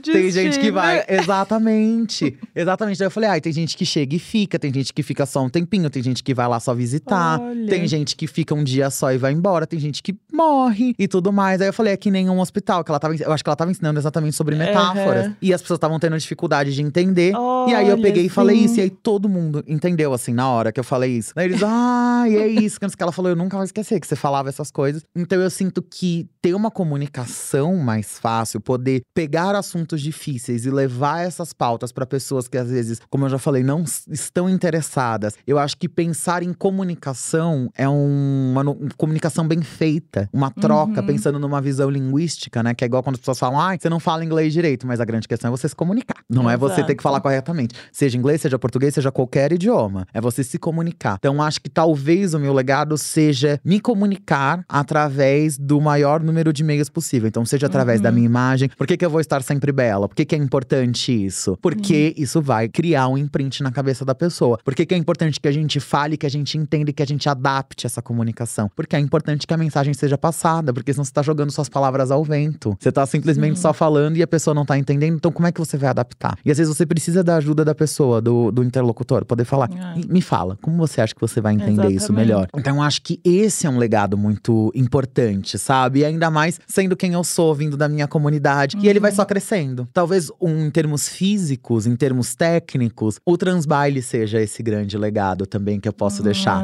sabe? Então, ele ainda tá se construindo. As uhum. coisas ainda estão acontecendo. Eu sei que ainda vão acontecer mais coisas, né, na minha vida. E eu sinto que vão ser coisas grandes e vão ser coisas muito boas. Mas eu acho que hoje, se a Bielo fizesse a passagem hoje, Sim. era isso que ia ficar, sabe? Não, e com certeza. Porque é isso, né? Você chegou hoje e toda vez que eu te vejo, eu falo, meu Deus, que mulher maravilhosa! É, se, é sempre isso que sai da minha boca, sabe? E eu imagino que todos os lugares que você vá, as pessoas falam, né? Que maravilhosa, porque não é só maravilhosa, é. Eu não sei, é uma luz que vem junto também, sabe? O legado tá aí, já tá feito, tá? Ai, obrigada, tá obrigada. Bom saber, bom saber. Agora já posso ganhar na Mega Sena e pras Bahamas. E acabou amo, pra ela. Amo. Socorro. Falando em Bahamas. Mentira, iria falar... pra Mônaco. Tá, falando Os em Mônaco. mais baratos. Vamos falar sobre saúde mental um pouquinho. Ai, menina, socorro. Alô, doutora Michelle, um beijo. Amo. Bielo, o que, que é saúde mental para você? Ai, Olha, esse conceito tem mudado tanto, É, né? tanto a cada, a cada a cada novo mês aí que passa tem mudado, mas eu acho que saúde mental, na verdade uma boa saúde mental é quando você tá se sentindo bem dentro do que é se sentir bem pra você, sabe? Porque eu acho que às vezes a gente tem um conceito muito de totalidade que a gente aprende lá na infância, né, que tudo ou é preto é branco, ou é sim ou é não, e na vida a gente entende que não, né? A vida é uma grande miscelânea de coisas, então você vai ter é, alguns, algumas áreas da sua vida que vão estar boas, outras que não vão, que não, às vezes não depende de você, né? Não vai estar na sua mão. Você tá com aquelas áreas assim tão bem, mas ao todo é quando você tá equilibrando todos os pratos e tá tranquilo, sabe? E Tá, e Sim. você se sente segura e você sabe até onde a sua mão pode ir, o que você pode fazer e até onde infelizmente você não pode fazer muita coisa, mas tá tudo bem dentro daquilo ali, sabe? Então isso que é saúde mental, você conseguir equilibrar nas suas ideias as coisas que estão bem com as coisas que não estão indo tão bem, mas que elas não estão na sua alçada, sabe? Então acho que isso que é saúde mental. Sim. Eu queria saber pra você quais são as responsabilidades de ser uma referência. E eu coloquei essa pergunta é, no bloco de saúde mental justamente porque em alguns momentos isso mexe diretamente com o nosso psicológico, né? De se sentir responsável por quem tá vendo a gente, enfim. O que, que é ser referência pra você e quais são as problemáticas disso? Olha, isso é interessante porque, como eu comecei a trabalhar com a internet de uma maneira técnica, né? Já sabendo o que eu queria fazer, o que eu ia falar, o que eu ia comunicar, eu já sabia, eu achava até um pouco pretencioso da minha parte, enquanto Uhum. eu ainda não fiquei grande, né? Eu achava pretencioso Sim. falar, não, porque eu vou ser referência. Hoje, sim, está posto, não tô falando isso com, É. com modéstia, que eu acho que modéstia é uma qualidade de quem não tem nenhuma outra, né? A gente não tem que ser Olha, soberba, mas sim. modesta a gente não tem que ser, a gente tem que saber as coisas que a gente Sim. entrega. E sim, eu acabo sendo referência. Isso era uma coisa que eu já sabia. Por isso que eu tenho sempre muito cuidado com o conteúdo que está sendo produzido, com o conteúdo que está sendo falado. Porque eu sei que às vezes as pessoas. Tem pessoas que elas não vão ter. Nem. Elas não vão pesquisar mais coisas. Elas vão ver esse vídeo de um minuto e Uhum, meio. E isso acabou. pra elas é o fato, é a verdade e acabou. Se eu falar uma É. merda ali no meio, essa pessoa vai replicar isso porque ela me tem como referência. Então é importante que eu tenha responsabilidade com tudo que eu tô produzindo. Nos aspectos mentais, né? Eu acho que pra mim um impacto muito grande que existiu, eu sempre fui muito boa em ser eu mesma. Hum, Eu sempre te- tenho essa, essa frase pra mim que é: eu sou a melhor eu que eu posso ser. E eu sou a melhor eu que eu posso ser hoje, e eu espero que seja melhor do que a eu de ontem. E às vezes a melhor eu de hoje não é a melhor de ontem. Mas tá Uhum. tudo bem. Porque Sim. a de amanhã tem ainda a oportunidade de ser melhor que a de hoje, e vambora vivendo, vambora fazendo. Só que. Quando a gente começa a ouvir e a entender as outras pessoas e a entender por que, que elas estão nesses lugares, isso, por exemplo, é algo que me afeta muito mais do que o Ah. Que eu tenho. Porque é uma coisa quando eu tenho os meus conceitos e muitas das coisas que eu falo, porque são genuínas, eu vivo daquele jeito. Tipo, não se Uhum. preocupe, que eu não sei o quê. E aí, às vezes, as pessoas me trazem pontos de por que se preocupar. Mas eu me preocupo por causa Hum. disso, disso, daquilo. Se eu não estou bem naquela saúde mental, Aham. isso pode me afetar. sim. Porque daí eu começo a pensar, nossa, será que eu não deveria não tá me sentindo bem? Daí eu fico, mas será que eu deveria estar pensando isso agora? Acho que não. Então, às vezes é mais fácil de sair disso e às vezes não. Porque é exatamente isso, é a questão da troca. Porque às vezes a gente Sim. esquece, parece muito que a gente só entrega conteúdo, né? É. Que é um lugar que a gente só manda uma carta e vai. E mas a vai. gente recebe várias cartinhas de volta. É. E várias cartinhas que a gente não queria receber. Várias Sim. coisas, que, vários respaldos que a gente não queria receber. Então, assim, hoje em dia, então, porque é isso, no final do dia, todas nós somos humanas, né? Então, às Exatamente, vezes, a todo gente tá mundo passando por a erro períodos. Exato. Não e tá de, bem. E de não tá bem. É, E aí você, às vezes, está em períodos que você não tá tão bem assim. é. Então, na hora que vem uma coisa, assim, que vem uma devolutiva, que não é tão boa e nem é sobre o seu conteúdo, mas é algo falando, mas você já parou pra pensar isso? Eu Sim. falo, gata, eu não queria ter parado pra pensar isso, mas agora eu estou pensando nisso. É. E talvez eu esteja indo para um buraco que eu não deveria. O que, que eu já faço? Michele, temos horários.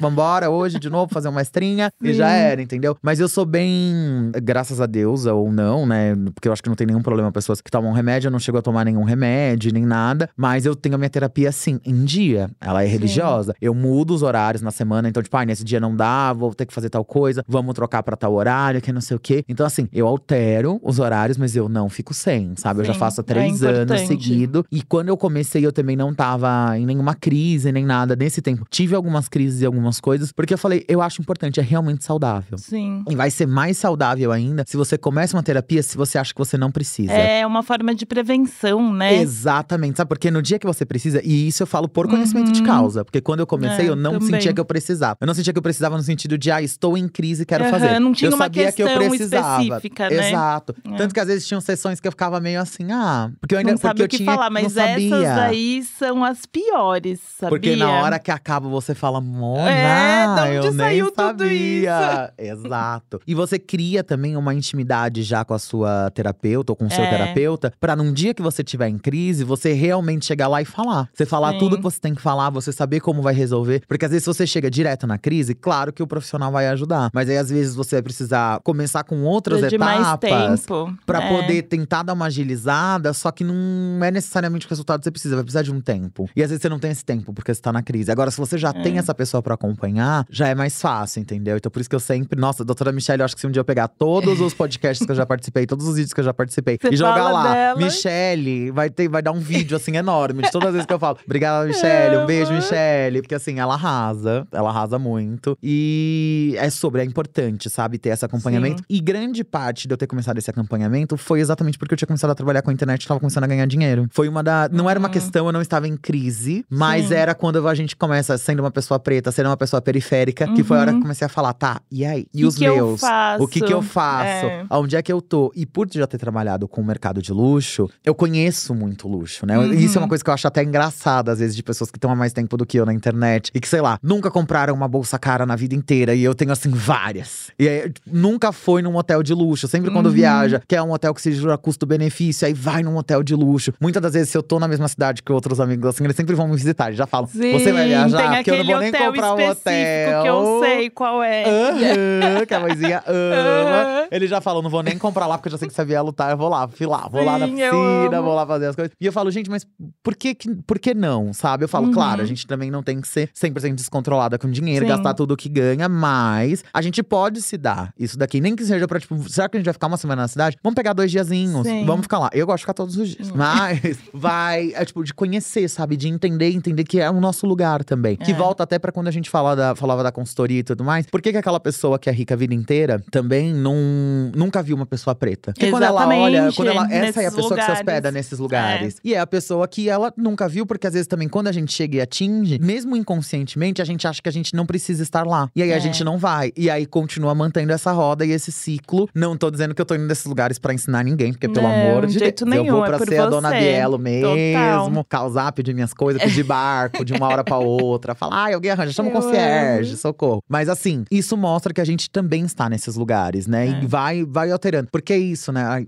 Agora você fez uma pergunta e eu já tô voltando em Eu várias amo. outras, porque volta também nessa questão do legado, que é isso. É a presença, porque eu sinto que a minha presença em estar É. nos lugares já é transformadora. As pessoas já ficam. Total. Mas e aí? Mas que- quem que é ela? O que que tá É. acontecendo? Quem é essa pessoa? Como que ela tá aqui? O que que tá rolando? Eu sempre tive muitos assessores pessoais que são… Na verdade, a maioria dos meus assessores pessoais são sempre uns homens gays brancos, assim. Hum. Aí, às vezes, a gente viaja, e aí eu sempre falo pra eles: não fala quem você é quando as pessoas vierem conversar com a gente. Vocês vão observar que as pessoas vão falar com vocês antes de falar comigo. Sim. Dito e feito. É batata, é batata. Você tá num hotel de luxo, tá num resort, chegam e começam a conversar com eles. E aí vão É. falando eles e eu falo: não fala que vocês estão Aham. trabalhando pra mim. Vai surgir automaticamente no assunto. Só fala se perguntarem diretamente. Sim. Não fala. E aí eles vão falando, aí perguntam: ai, quem é ela? Aí eu falo: ah, eles falam: ah, é Bielo, tá aqui, minha amiga. Daí eu, Uhum. E aí você vê que a conversa vai rodando com eles. Na hora que pergunta: o que, que vocês fazem? Eu trabalho pra ela. O você queixo vê cai, a né? cara das pessoas, o elas ficam queixo assim. cai. Como assim? É. O que que tá Como acontecendo? assim? Você vê bugando, assim, a É. cabeça da pessoa. Como assim? Você trabalha pra ela? Daí ele, sim, eu tô aqui viajando por causa dela. E aí, Sim. a gente tá aqui fazendo as coisas, eu tô, tipo, trabalhando e tal. Daí eles, ah…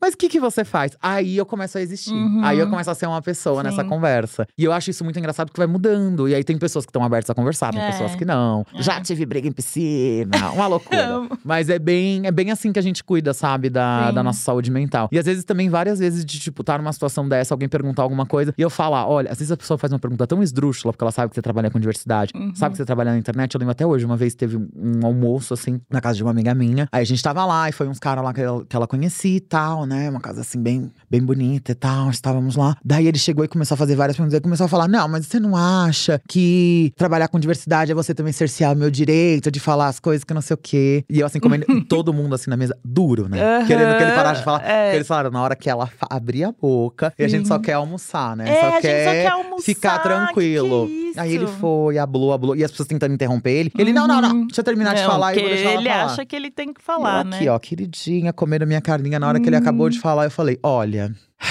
Em geral, as pessoas me pagam pra ouvir uma resposta dessa. Depois eu te mando um pix quando for segunda-feira, a gente conversa. Eu vejo um horário e te respondo isso, tá bom? Mas agora eu acho que a gente devia voltar a comer. Pedir mais Olha, um pão de arrasou. alho e acabou. Acabou. Acabou o assunto, na hora. Que é isso, porque tem hora. Eu sou uma pessoa que estou me propondo a falar Sim, sobre você esses assuntos. com isso. Eu trabalho com isso exatamente É. para que outras pessoas não precisem fazer isso. Mas isso Sim. também não quer dizer que 24 horas por dia vai chegar qualquer qualquer zero à esquerda me perguntar qualquer coisa e eu vou, ai, desprender o meu tempo. Ah, coitadinho, ele não queria aprender, ele queria causar. Não, A exatamente. forma como a pergunta foi construída A e gente tudo sabe, mais. é. E eu falar, e eu falar, não tem o menor problema, meu anjo. Você quer causar? Tá aqui o pix da mamãe. É. Você faz na hora que bater ali. Se der pra eu comprar uma Chanelzinha, que no seu caso precisa ser Chanel.